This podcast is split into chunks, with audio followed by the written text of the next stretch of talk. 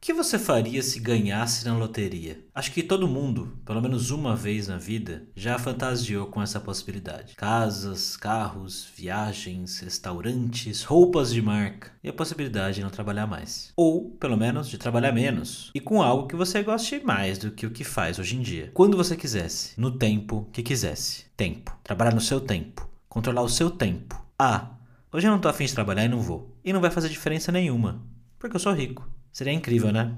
Pensar esse tipo de coisa e ficar imaginando as possibilidades dá um conforto estranho. Por mais que a gente saiba que ganhar na loteria seja bizarramente improvável e que dificilmente vai acontecer com a gente. E, no meu caso, Recentemente eu percebi que nesse tipo de cenário utópico de ganhar na loteria, o que mais me atrai é o fato de que eu poderia fazer o que eu quisesse com o meu tempo. E eu só me dei conta desse detalhe depois de ter largado meu trabalho recentemente e ter tido boas conversas com duas pessoas. Uma amiga chamada Mila, que só queria sair de São Paulo durante a pandemia e meio que sem querer se tornou nômade digital, e o Jackson, um cara de Roraima que hoje vive na Indonésia e que eu conheci há menos de um mês em Tallinn, a capital da Estônia, em meus últimos dias de viagem por lá. E é com essas duas pessoas que a gente vai conversar aqui hoje.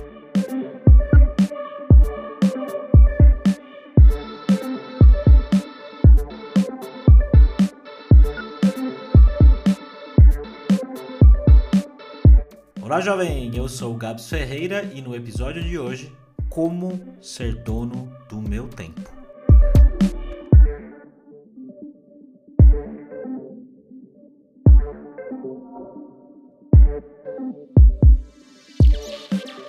Estávamos eu e minha esposa em Old Town, a cidade velha de Tallinn, que é o bairro mais medieval e histórico da cidade, sentados na praça central tomando latinhas de cidra. Cidra é bem mais popular lá do que aqui, a qualidade é melhor e tem várias marcas e sabores diferentes. A minha cidra estava acabando, aí eu virei para ela e falei: "Eu vou ali comprar outra pra gente". Fui então em uma loja de conveniência próxima, peguei mais duas latinhas de cidra e fui pra fila pagar. Quando esperava ali na fila, vi que meu sogro tinha me mandado um áudio e eu peguei o celular para responder. Tô lá eu então, respondendo meu sogro sogro e, quando me ouve falar português, um cara na minha frente automaticamente se vira e começa a me encarar. Um rapaz negro, forte, com brincos nas duas orelhas e um piercing de três argolas de tamanhos diferentes no nariz. Quando eu termino de enviar o áudio, ele fala: Você é de onde no Brasil? E ele perguntou isso com um sotaque meio diferente para mim. Deve ser de Portugal, imaginei. São Paulo. E você? Eu respondo. E ele diz: Roraima. Boa Vista. Pergunto como ele se chama e a resposta é Jackson. Virei então e falei: Pô, legal, Jackson. Bora tomar uma cidra e trocar uma ideia? Minha esposa tá me esperando ali na praça. E ele falou: Bora. E foi. Simples assim. Bem, depois desse episódio aí onde eu conheci o Jackson bem do nada em uma fila de loja de conveniência, a gente conversou por horas. Eu, minha esposa e ele, primeiro na praça de Old Town e depois em um bar ali perto. E ele contou pra gente que apesar de estar na Estônia, já não morava mais ali. O Jackson iniciou sua carreira como programador, mas a vida profissional dele mudou de verdade quando ele resolveu estudar design e viu que era aquilo que ele gostava de verdade. Depois de anos no Brasil trabalhando, ele conseguiu uma oportunidade para ir lá para a Estônia viver e trabalhar lá. Ficou por mais de quatro anos em Tallinn,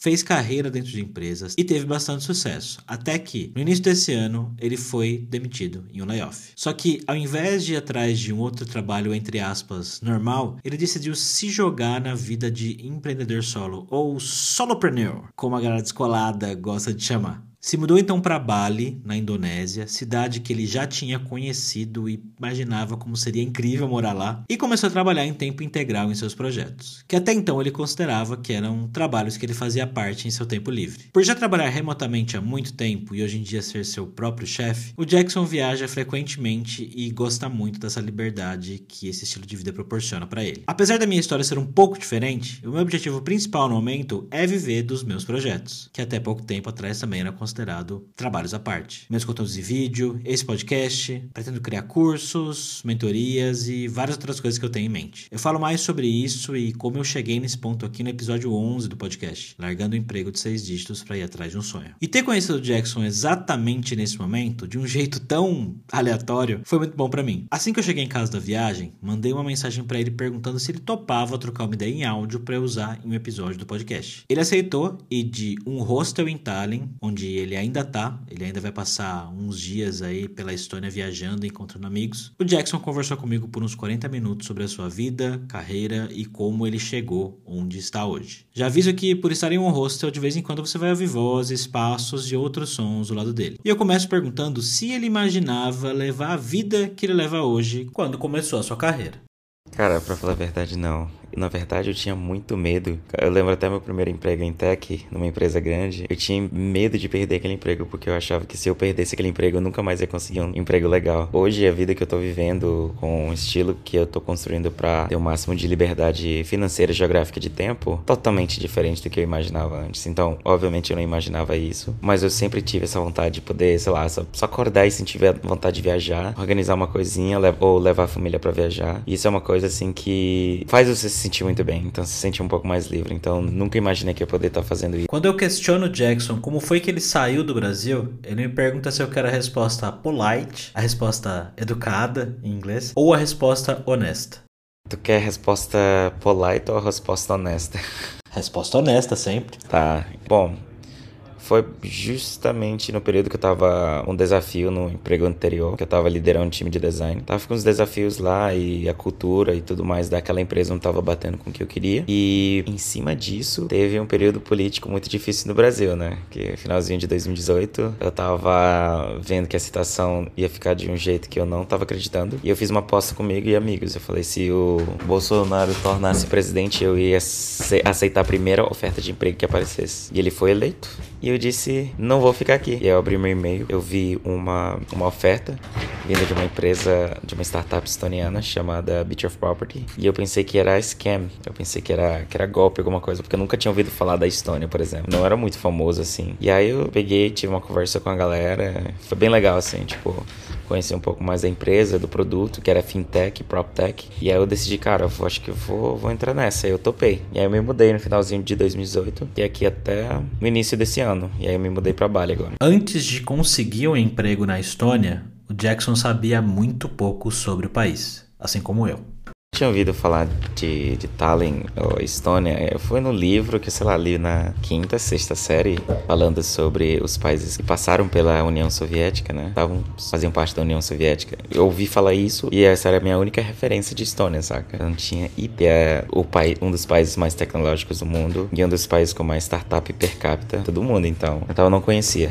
nada. E você lembra, assim, eu imagino que a, a sensação de chegar na cidade pela primeira vez, as primeiras semanas, devam ter sido bem impactantes, assim. Você lembra como que foi a sua reação inicial a, a tudo, né? Estilo de vida, cidade. É muito diferente. Eu sou de Boa Vista, Roraima. Faz fronteira com a Guiana Inglesa e a Venezuela. É bem diferente. Morei anos em Manaus também.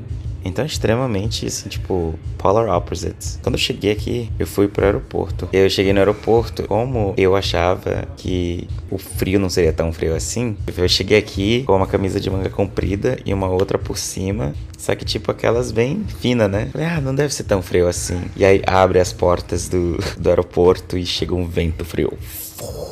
Falei, caralho que que eu tô fazendo aqui? Neve, esquerda, direita. Eu falei, meu gente, o que que eu decidi fazer com a minha vida? Aí eu até pensei, caraca, será que ter raiva do Bolsonaro vale tanto a pena passar nesse frio? É, será que eu não tô exagerando? Ai não, foi uma das melhores decisões que eu fiz, cara. Acho que se eu não tivesse feito isso, eu não sei o que eu estaria fazendo no Brasil ainda. Provavelmente estaria bem cômodo. Eu estar, sei lá, tipo, um pouco mais cômodo, mas eu nunca consegui me ver assim. E mesmo se não fosse Bolsonaro, ia ser eu mesmo fazendo alguma coisa pra ter coragem. Porque no Brasil eu tava muito bem, cara. Ganhando excepcionalmente bem, morando bem, meus amigos, perto da minha família. Mas eu não tava aprendendo e eu não tava crescendo, saca? Então eu vim aqui pra Estônia, tipo, empurra. Tu tem que. É, é barra, não é fácil. Vai bem além do que as pessoas mostram na versão um pouco mais glamourizada das coisas, né? Inclusive no meu Instagram eu geralmente posto coisas bonitas, obviamente. Posto mais a parada mais otimista. Mas também nos meus stories eu troco uma ideia com a galera sobre as realidades de mudar pra Europa. E morar, na Europa não é fácil e não é pra qualquer um. Que, que mais pegou para você? Acho que foi a parada do do, choque cultural, assim, como as pessoas são mais reservadas, sabe? E elas são bem mais reservadas, leva bem mais tempo para se fazer amigos. Também tem a parada também que você tem que aprender que o jeitinho brasileiro não cola aqui, entendeu? o jeitinho brasileiro é muito, muito mal visto. Existe regras e regras, leis e leis, entendeu? Tem as coisas que tem que fazer desse jeito e é desse jeito. Tô dizendo que a galera não quebra regras ou coisas assim, mas a grande maioria que tem uma tendência a ser um pouco mais rígido em relação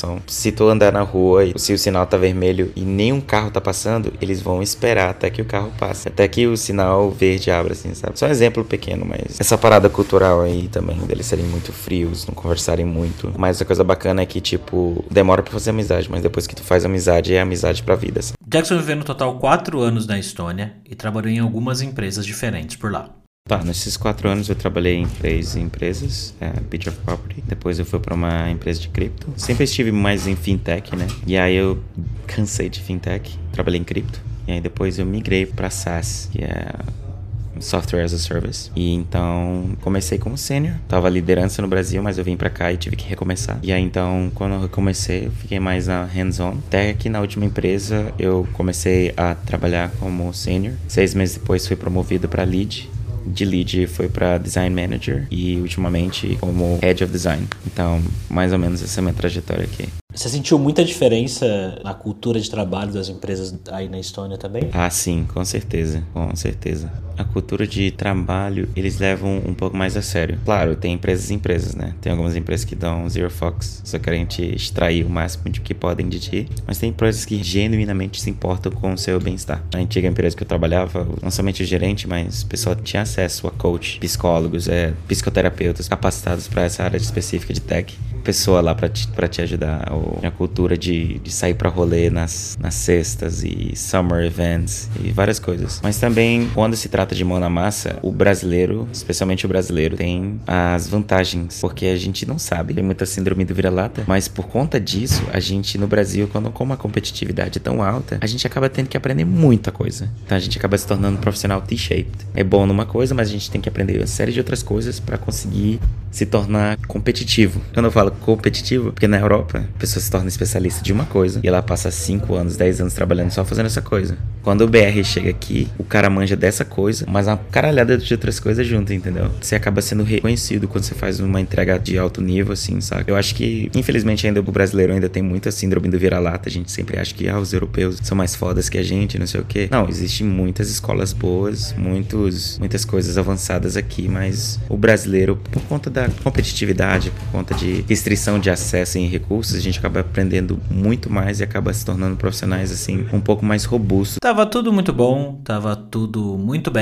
até que veio o início desse ano e uma coisa inesperada aconteceu. Na verdade, não só uma. No ano passado eu falei que eu queria pegar uns dois meses remoto. E se de fato ia ser o maior período que eu já consegui que uma empresa autorizasse eu ficar remoto. Então, meu antigo gerente era o cara, gente finaça assim. E ele falou: Cara, tipo, você entrega, é só isso que eu quero que tu continue fazendo, independente de onde tu esteja. E aí ele me liberou e aí eu fui para Bali. E aí nessa parada de Bali foi quando eu me apaixonei pelo lugar. Custo de vida muito mais de boa assim. O que que eu gasto aqui na Estônia, eu consigo fazer e ter uma vida, qualidade de vida muito maior em Bali saca? E aí eu me apaixonei, eu falei, caraca, quem me dera morar aqui, quem me dera morar aqui. Aí eu já tava assim, né? E aí eles. Aí eu tive um término, tipo, a mina ligou e a gente terminou. E aí dois dias depois, a empresa ligou também. E mandaram um e-mailzão assim, disparado assim, ei.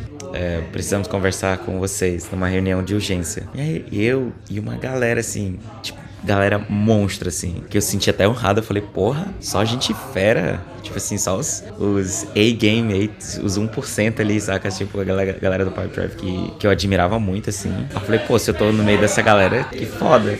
Eles falaram, ó, sentimos muito, mas você tá em risco de layoff. Eu falei, risco de layoff? Que porra é essa? Eu falei, porra, fudeu. Como a gente adiantou, tá, o risco de layoff se tornou layoff mesmo, né? O Jackson foi demitido. Então ele se mudou para Bali e resolveu tocar os seus projetos de lá. Os projetos estão dando certo, ele está vivendo lá enquanto viaja por boa parte da Europa e vai viajar um tempo ainda. E apesar de ter esses projetos, clientes e as coisas estarem dando certo para ele como empreendedor solo ou tal do solopreneur, ele não pensa em criar uma grande empresa, um império ou contratar um monte de funcionários, levantar investimento e tudo que vem junto com a expansão entre aspas tradicional de um negócio.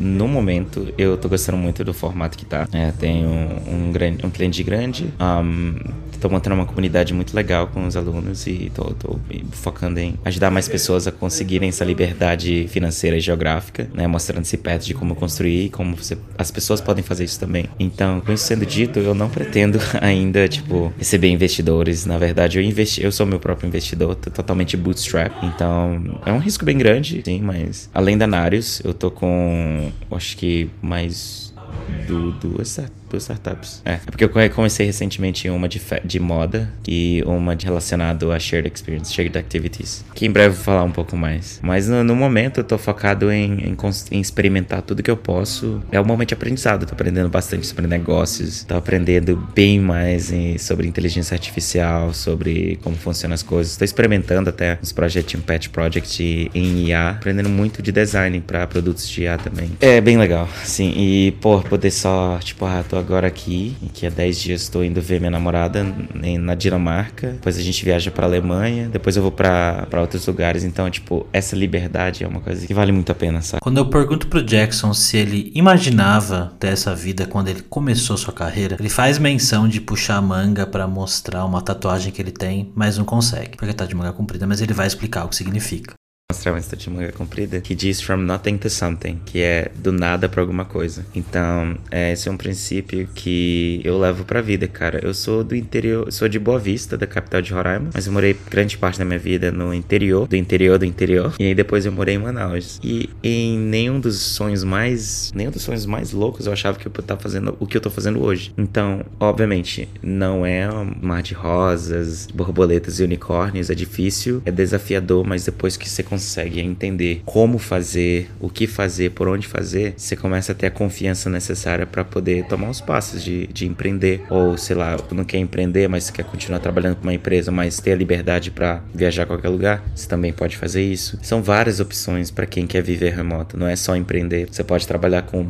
como um funcionário que trabalha remoto. Você pode aprender quais são os destinos que são apropriados para você em termos de custo de vida um pouco mais reduzido, com qualidade de vida mais alta. Parece uma coisa de outro planeta, mas mas não é. É, é muito atingível. Inclusive, eu tenho um brother, meu sócio da, da startup francesa, ele tem um filho, ele tem um que tá por vir, e ele trabalhava com Chief Product Officer numa, numa fintech que valioada quase um bilhão de dólares, que tá crescendo, mas ele já não tá mais nessa empresa. E ele agora tá que nem eu, a gente tá full time. Depois que ele sentiu o gosto de poder passar mais tempo com a família, de tomar um café da manhã, sei lá, em, na Tailândia, com a filha dele, isso muda a perspectiva de como a gente vê as coisas, como a gente aprecia o tempo e liberdade de movimento. Acho que mais do que liberdade de movimento, o estilo de vida que o Jackson tem permite que ele não dependa unicamente de uma empresa, um chefe, um CNPJ que controla o horário que ele tem que trabalhar, onde ele tem que estar para fazer esse trabalho. É claro, como ele mesmo falou, nem tudo é um mar de rosas e tem toda a parte que eu tô sentindo na pele agora também que é o trabalho depende quase que única e exclusivamente de você fazer acontecer, inclusive o dinheiro que vai entrar ou deixar de entrar. Só que no fim das contas, essa ideia de ganhar dinheiro suficiente para poder controlar o que você quer fazer com o seu tempo é uma coisa que me fascina e que eu decidi que é o que eu quero para minha vida.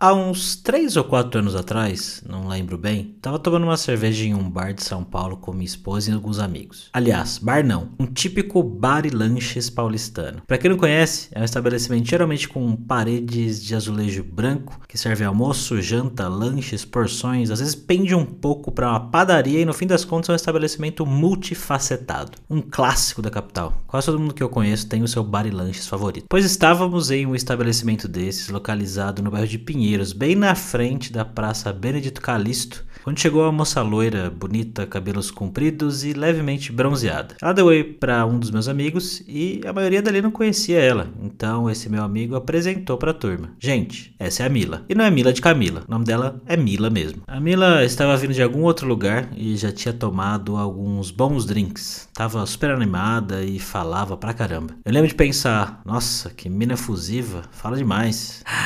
Eu confesso que não fui muito com a cara dela nesse início. Tanto que depois desse dia, eu a encontrei algumas vezes quando eu estava com esses amigos e dei uma evitada nela por causa da minha primeira impressão. Só que, putz, como eu tava errado. Aos poucos eu fui conhecendo a Mila e descobrindo que ser humano incrível ela é. Uma pessoa boa, honesta e intensa. Desde que eu lancei esse podcast, a gente começou a conversar mais porque ela ouviu todos os episódios, se identificou com um monte de coisas que eu compartilhei e a gente trocou muitas ideias sobre a vida e o significado de trabalho pra gente. Assim que soube que eu tinha saído do meu emprego, ela me mandou uma mensagem falando que também tinha pedido demissão para tirar um tempo para estudar e pensar um pouco na vida. Claro que, diferente de mim, a Mila provavelmente guardou uma quantidade razoável de dinheiro para fazer isso. Na mensagem, ela me dizia que não sabia explicar, mas sentia que não estava no lugar certo e se questionava se queria seguir fazendo o que fazia, que é trabalhar com gerenciamento de produtos. Assim como Jackson, a Mila vive a vida de nômade digital, só que há mais tempo do que ele. E para ela é um estilo de vida mesmo já. Ela abraçou alguns anos e praticamente não tem uma residência fixa desde a pandemia. Chamei ela para conversar para esse episódio e inicialmente queria entender como ela começou essa transição para esse modo de vida, que eu acompanhei pelas minhas redes sociais, mas nunca soube exatamente a origem. Eu sou nômade digital há pouco mais de dois anos e aí quando as pessoas me perguntam como que eu comecei a viajar, né, como que foi esse processo, eu acho engraçado que ele foi um processo que não foi planejado, mas no meio do caminho ele se autorregulou.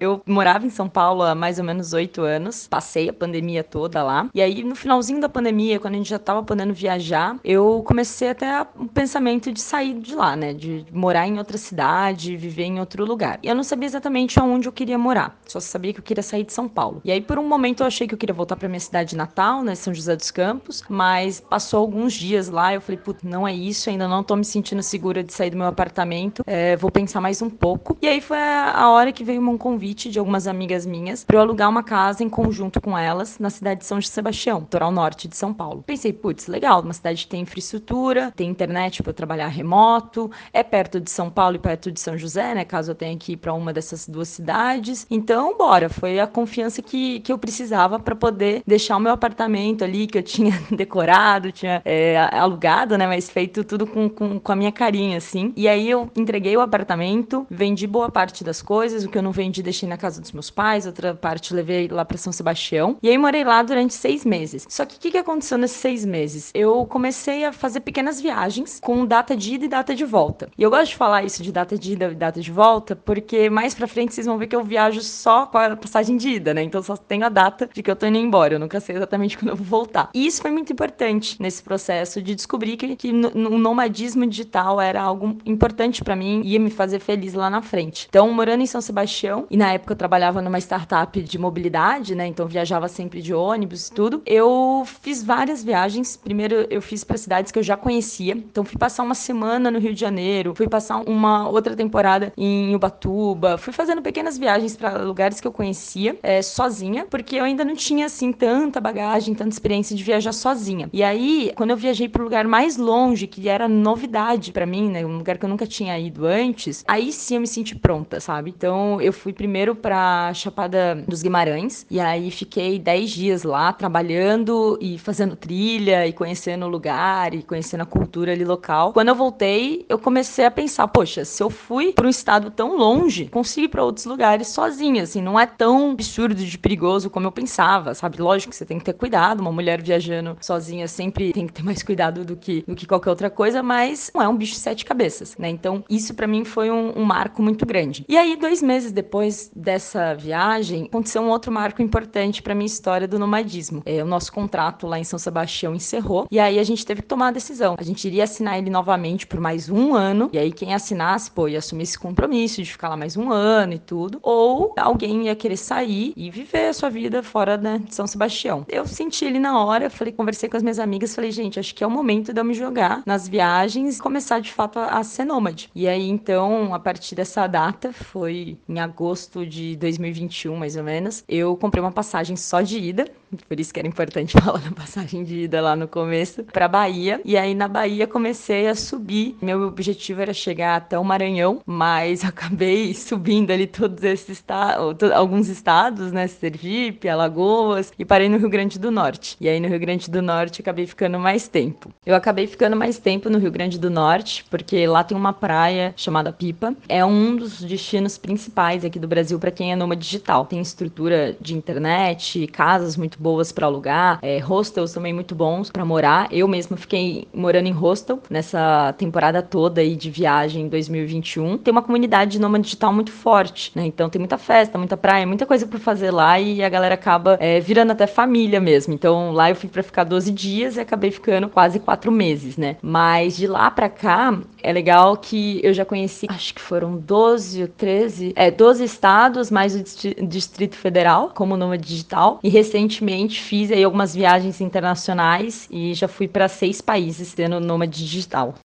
Eu lembro bem dessa fase da Mila em Pipa. Era foto na praia todo dia. Foto da cervejinha, foto da galera fazendo festa, jogando vôlei. E não é qualquer praia não, viu? Pesquisa por praia de pipa aí pra você ver. Mas era isso todo dia, durante meses. E eu lembro de pensar, caramba, essa mina vai ficar na praia para sempre. Pensamento que vinha junto com uma leve invejinha, é claro. Para quem olhava de fora, vendo as fotos de praia e de viagens, me parecia uma vida maravilhosa, né? E mais fácil, talvez, depois que eu falo, né, que eu já viajei para 12 estados e 6 países sendo nômade digital, as pessoas estão com aquele olho brilhando, pensando, né, nossa, caramba, que vida legal e tudo. Quem é meu amigo no Instagram vê várias fotos em praia, fazendo trilha, festa e tudo mais. Mas eu gosto sempre de falar que tem um outro lado também, né? Tem todo um lado aí de planejamento e de disciplina para você conseguir fazer com que todas as partes da sua vida continuem funcionando muito bem enquanto você tá viajando. Porque quando você não tem uma casa fixa, você tem que estar tá sempre pensando, né? Qual que é o próximo destino, quanto tempo você vai ficar lá, se você vai morar numa casa ou num hostel. E aí, se você escolher morar num hostel, que foi a minha escolha durante muito, muito tempo dessas viagens todas, você tem que escolher um hostel que tenha uma internet que sustente, né? Você trabalhando remotamente. Então, eu fico em reunião quase que o dia todo com vários sistemas abertos, trabalho como PM, então eu tenho ali vários sistemas abertos ao mesmo tempo, falando com o time e precisa sustentar. Além da parte ergonômica, né? Então eu desenvolvi uma habilidade que eu não sabia que eu tinha, que é de conseguir trabalhar em qualquer lugar, com a cadeira que tiver, com a mesa que tiver, a luz que tiver, né? Se tiver internet, o resto eu realmente dou um jeito e eu consigo me concentrar ali no meu mundinho. Coloco um fone que abafa todo o resto, né? E vai que vai. Mas tem muita gente que não gosta, tem muita gente que não consegue, né? Enfim, quando você vai fazer também uma reunião importante, você tem que saber se aquele lugar vai ter um lugar para você falar coisas confidenciais que outras pessoas não vão poder ouvir, né? Então, assim, você tem que pensar em tudo isso, né? Onde que é o lugar que você está se hospedando, se ele tem um limite de quantidade de dias que você pode ficar lá. Então, mesmo quando você vai alugar num Airbnb ou, ou num, num hostel ou numa casa cal, assim, você precisa combinar a data de entrada e de saída. E se você precisar entender um pouco mais essa data, tem que ver se tem a disponibilidade, né? Então, são coisas que eu não tinha na minha antiga vida e agora eu preciso sempre me preocupar, né? Mais uma coisa para verificar.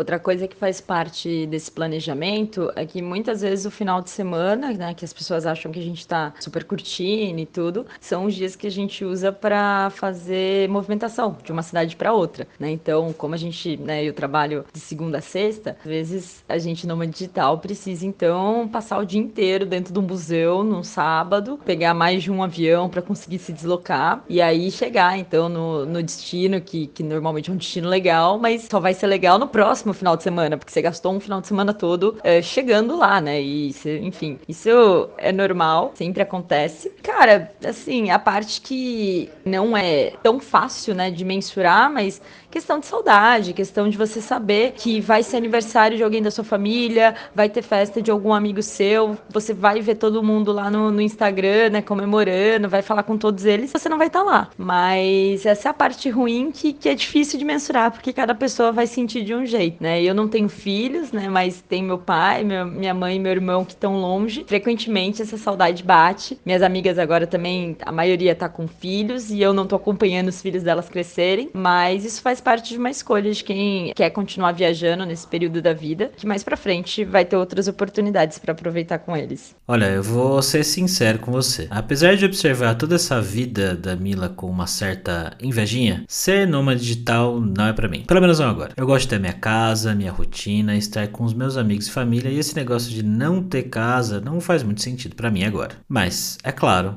eu entendo mais do que isso. Eu admiro quem escolhe essa vida. E falar sobre escolhas, importante, né, para explicar o que, que eu quero encontrar nesse estilo de vida que eu resolvi ter nesses últimos dois anos, né? Então, no início era simplesmente encontrar uma vida fora de São Paulo, porque São Paulo já tinha entregado tudo que eu queria ali na, naquela época, já não estava mais cabendo em mim. E acabei descobrindo a vida do nomadismo, fui testando ela, né? E à medida que eu fui testando, eu fui me aventurando e eu super me adaptei. Da mesma forma que eu me adaptei, eu conheço muita gente que não não gostou, não se adaptou. Hoje em dia prefere é, fazer viagens curtas, fazer viagens com data de ida e de volta. Então, assim, gosto sempre de, de falar que esse é um momento atual da minha vida, né? Daqui um tempo pode mudar. E a parte legal, assim, também é que eu acabei conhecendo o meu noivo na estrada, né? Ele também trabalha remoto. E aí, a partir da hora que a gente se conheceu e começou a ficar junto, a gente começou a viajar junto. E é um estilo de vida que coube pra gente, né? Pra nós dois. Então a gente foi evoluindo. Hoje em dia a gente não, não mora mais em hostel como antigamente, a gente aluga a nossa própria casa, a gente passa mais tempo nos lugares que a gente quer conhecer, né? A gente não fica fazendo um pinga-pinga tão frenético como era no início da viagem. Então a viagem, ela em si foi mudando ao longo da experiência que a gente foi tendo. E hoje eu vejo que a gente já tá num novo patamar, assim, a gente já sabe um pouco mais o que, que a gente espera desse período da nossa vida, né? E além de encontrar o amor da vida e fazer várias amizades, tem mais algumas algumas coisas que a vida nômade trouxe para Mila.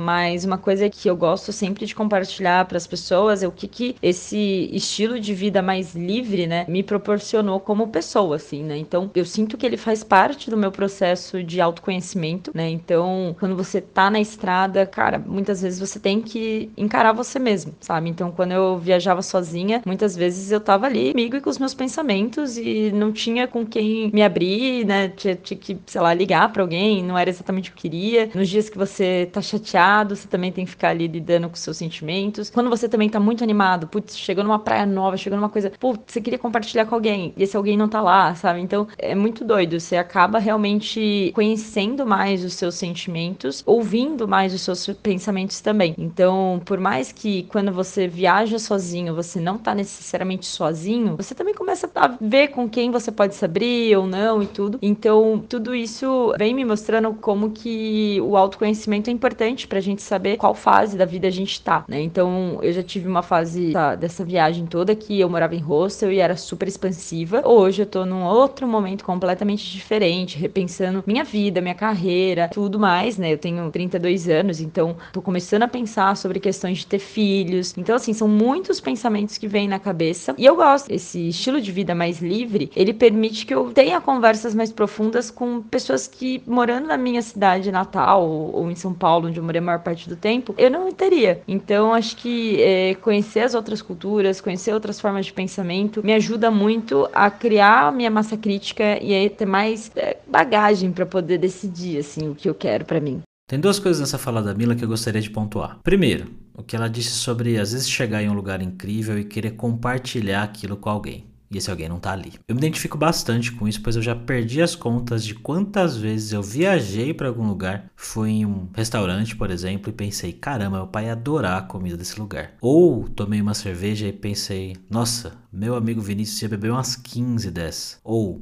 Caramba, a minha irmã ia amar essa loja de discos. E eu sempre quero muito que essas pessoas estejam lá comigo. Parece que não faz tanto sentido elas não estarem, sabe? Outro ponto que ela falou é sobre conhecer novos lugares, culturas e ter conversas profundas do tipo que ela jamais teria com pessoas da sua cidade. Eu acredito fortemente que nós, seres humanos no geral, somos uma grande parte das pessoas que nos rodeiam e do local que a gente vive. Eu nasci e cresci no interior de São Paulo. E até meus 20 anos convivi com uma variedade de pessoas não muito variada. Pessoas que tinham a mesma visão de mundo, as mesmas opiniões sobre assuntos que muitas vezes não dominavam e até se vestir igual a gente se vestia. Eu não consigo nem contar a quantidade de piadas e opiniões racistas, machistas, homofóbicas e extremamente equivocadas, para dizer o mínimo, que eu acabei absorvendo de muitas das pessoas que eu convivi nesses anos da minha vida. E eu reproduzia essas coisas, achava que aquilo era o certo e que estava tudo bem. Quando saí do interior e fui viver na cidade grande, eu tive contato com tipos de pessoas pessoas que eu nunca tinha tido antes, com realidades que eu não conhecia, mas que no fundo achava que eu conhecia porque eu já tinha ouvido alguém falar sobre. Aos poucos eu fui percebendo que muito do que eu tinha aprendido na minha infância e adolescência e já meio que dado como certo eram bem diferentes na realidade. Claro que a gente não precisa sair do interior e morar em uma capital para perceber esse tipo de coisa, mas no meu caso foi assim. O meu ponto aqui é extremamente difícil enxergar além da sua realidade estando apenas em um lugar, convivendo sempre com os mesmos tipos de pessoa. A gente fica limitado demais a um ponto de vista, a gente fica confortável ali em uma bolha. E apesar de não ser um nômade digital como a Mila, ter mudado de cidade e ao longo dos anos viajado para alguns lugares e visto com meus próprios olhos coisas que eu só tinha ouvido falar, me fizeram ter uma percepção completamente diferente de certas pessoas, países e culturas. É o que a Mila chama de sair da sua ilha. E uma expressão que eu sempre costumo usar, né, para falar sobre várias coisas da minha vida é, cara, às vezes você tá tão imerso ali no seu mundinho, né, nos seus problemas e tudo mais, que você não consegue ver novas possibilidades, né? Então, falo que você tem que sair da sua ilha. Você tá ali na sua ilha, às vezes você precisa sair da ilha para enxergar, de fato, a ilha, ver se tem o tamanho que você acha que ela tem mesmo, ver se ela tem todos os recursos que você achava que ela tinha. E a viagem te mostra um pouco disso, te mostra como que é, né, o, o seu ambiente que você vive normalmente, conhecer outros trabalhos, outras formas de se relacionar com o trabalho me mostram também um pouco mais sobre o meu próprio trabalho. Conhecer outras culturas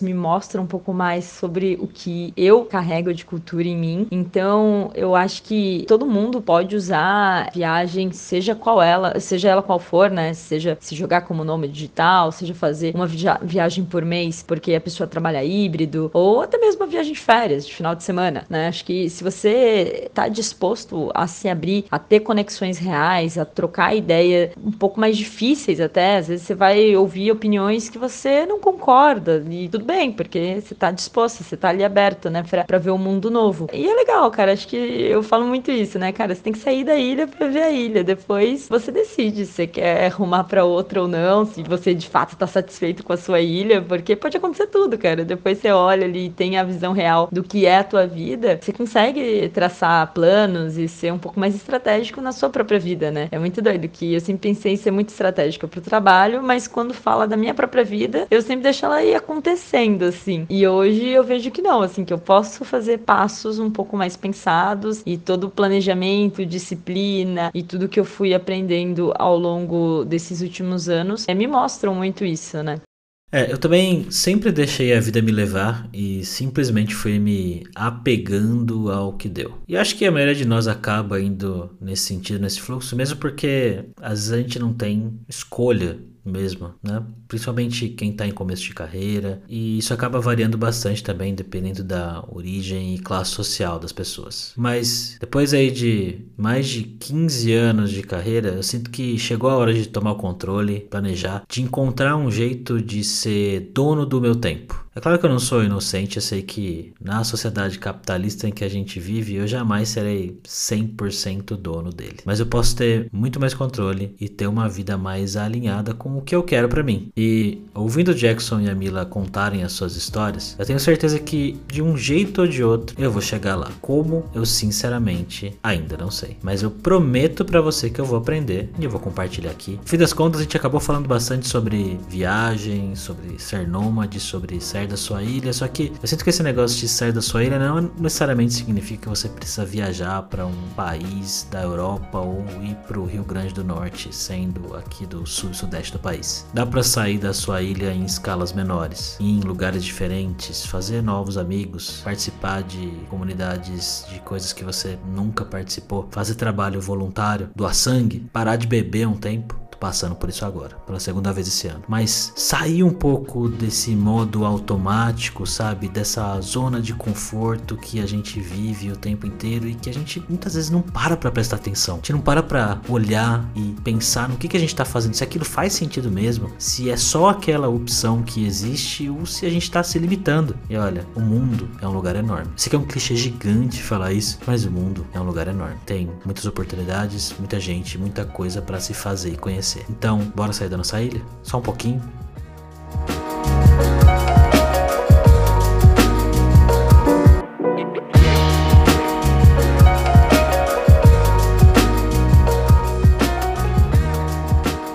Queria agradecer de coração a Mila e ao Jackson que cederam o tempo deles aí para contar as histórias, compartilhar os pontos de vista. Jackson tem uma plataforma de microlearning chamada Narius. A maioria dos cursos lá são focados em design de produtos e é para você aprender aos pouquinhos em pílulas em um formato bem interessante. E é uma plataforma para você contratar os serviços de designer deles sob demanda, num formato um pouco diferente do habitual, mas que é bem interessante. Eu vou deixar os links aí na descrição, tá? Vou deixar também aí o perfil da Mila para você seguir, tanto o LinkedIn dela quanto o Instagram, para você ver fotos dela lá de pipa com o pessoal na praia, nos outros lugares paradisíacos que ela sempre tá. Com um pouquinho de dor nas costas, talvez, né, Mila?